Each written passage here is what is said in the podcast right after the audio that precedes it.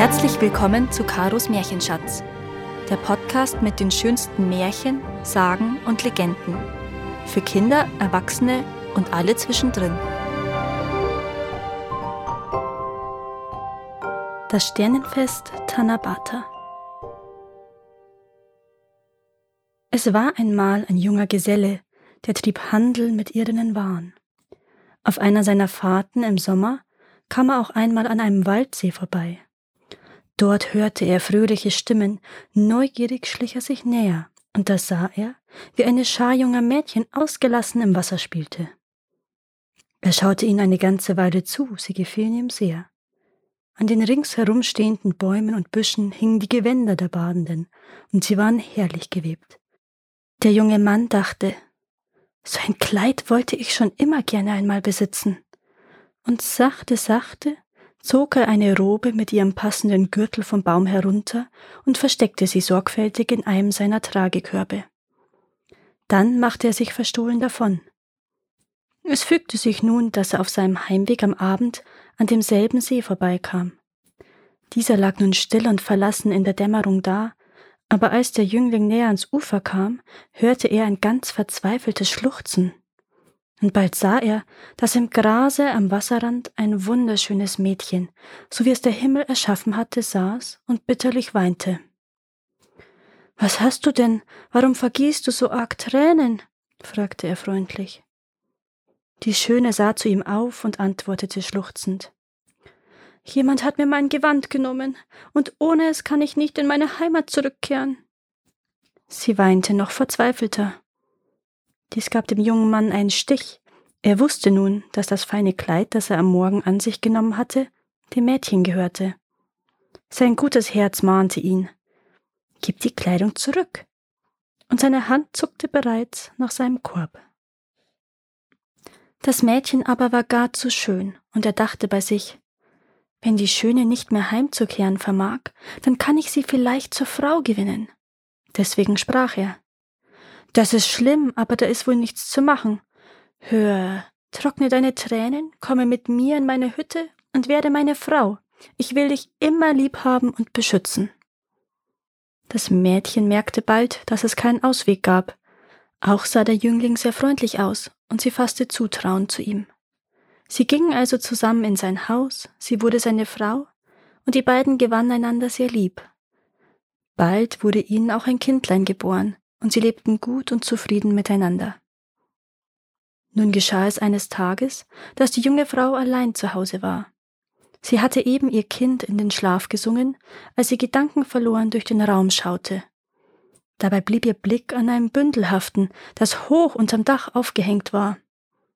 Neugierde ergriff sie. Sie kletterte eine Leiter hoch und holte das Bündel herunter. Sie öffnete es, und da fiel ihr das lange verloren geglaubte Gewand entgegen. Sie erschrak. Nun wusste sie, wer das Kleid genommen und ihr dadurch die Heimkehr verwehrt hatte. Zuerst war sie zornig, dann aber dachte sie an all das Gute, das ihr Mann für sie getan hat. Sie konnte ihm nichts nachtragen. Aber sie besaß jetzt das Gewand wieder, und deshalb musste sie in ihre Heimat zurückkehren. Sie legte das Kleid an, nahm ihr Kind auf den Arm und trat hinaus ins Freie. Eben in diesem Augenblick kam ihr Gatte zurück. Schon von Weitem sah er seine Frau in ihrem besonderen Gewand, und er ahnte nichts Gutes. Er kam schnell näher, aber seine Frau erhob sich langsam in die Luft. Da schrie er verzweifelt auf. Verzeih mir, verzeih mir, geh nicht fort, ich hab dich doch so lieb. Bleib bei mir, bitte bleib bei mir. Die junge Frau antwortete traurig. Ich kann nicht bleiben. Ich bin kein Wesen von dieser Welt, ich bin eine Himmelsfee. Da ich jetzt das Kleid wieder habe, muss ich in meine Heimat zurückkehren. Nach diesen Worten schwebte sie immer höher. Der Mann konnte nur noch jammern und untröstlich weinen. Er vermochte gerade noch zu vernehmen, wie seine Liebste ihm zurief. Wenn du uns wirklich wiedersehen willst, musst du tausend Paare Strohsandalen machen und sie im Bambuswäldchen vergraben.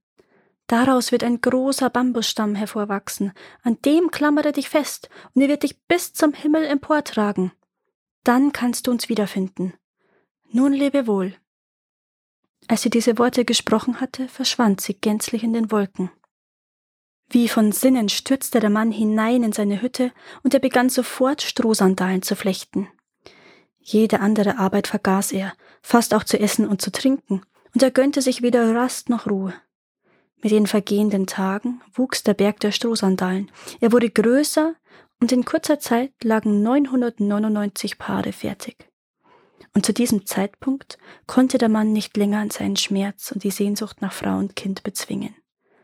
Er lud die 999 Paare Sandalen auf einen Karren, brachte sie, wie es ihm die Fee gesagt hatte, zum Bambuswäldchen und vergrub sie dort.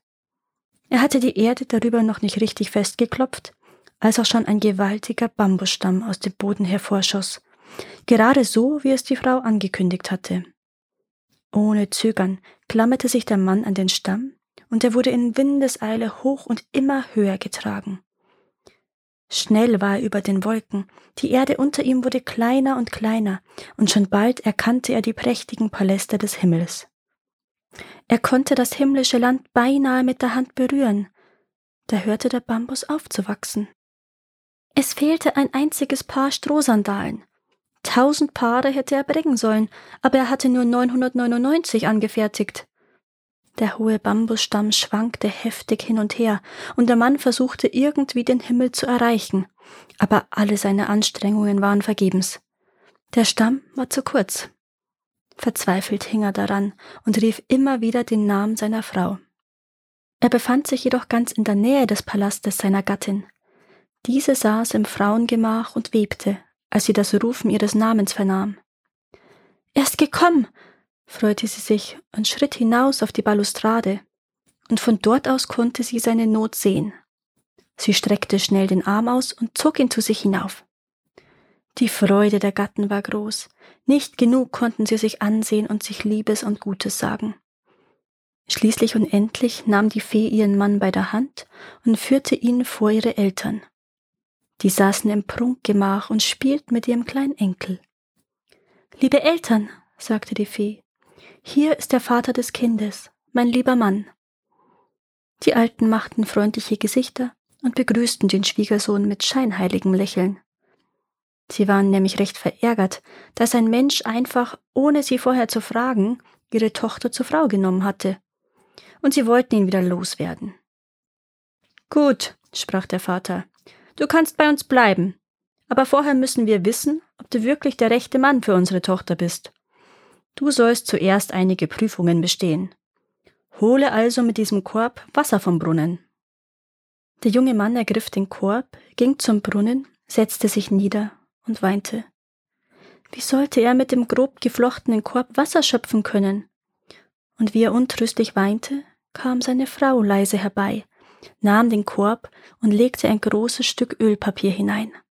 Nun schöpfe, sagte sie. Er tat wie geheißen und konnte dem Vater tatsächlich einen Korb voll mit Wasser bringen. Der Alte ärgerte sich fürchterlich. Er schnarrte. Hier ist die zweite Prüfung. Nimm dieses Messer, geh in den Garten und schneide damit eine Melone der Länge nach auf. Der junge Mann lachte. Das schien ihm diesmal eine leichte Aufgabe zu sein. Er eilte in den Garten, suchte sich eine schöne Melone und wollte sie längs aufschneiden.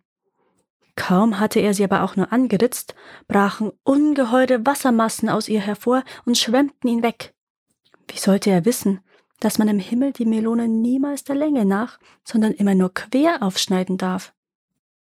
Nun trieb er auf dem Wasser davon und wurde am Palast seiner Frau vorbeigerissen. Die falschen Eltern standen oben am Fenster, sie lachten und freuten sich, dass sie den unerwünschten Schwiegersohn loswurden. Das Getöse rief auch die junge Frau an ein Fenster. Sie sah das Unglück, aber diesmal konnte sie nicht helfen. Ihr Mann schrie wie wahnsinnig nach ihr, es war aber alles vergebens. Sie konnte ihm nur noch zurufen.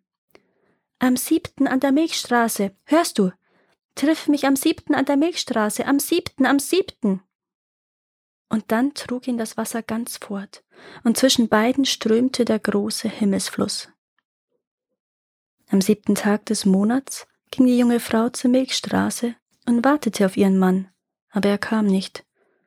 Auch im nächsten Monat wartete sie am siebten auf ihn, aber wiederum erschien er nicht. Sie ging jeden Monat am siebten Tag zur Milchstraße, setzte sich ans Ufer, wartete weinte und sehnte sich nach ihrem Gatten. Und endlich, im siebten Monat, am siebten Tag, konnte sie ihn treffen. Er war gekommen, um sie wiederzusehen. Als er mit den wilden Wellen gekämpft hatte, war es ihm nicht möglich gewesen, ihre Stimmen deutlich zu vernehmen. Alles, was er verstehen konnte, war am siebten siebten. Jedes Jahr nun, am siebten siebten, am Sternenfest, treffen sich Mann und Frau am Ufer der Milchstraße für einen Tag und eine Nacht. Nur in dieser Zeit ist es dem Mann möglich, das Wasser der Milchstraße zu überqueren und auf die Seite seiner Frau zu gelangen. Danke, dass ihr auch dieses Mal zugehört habt.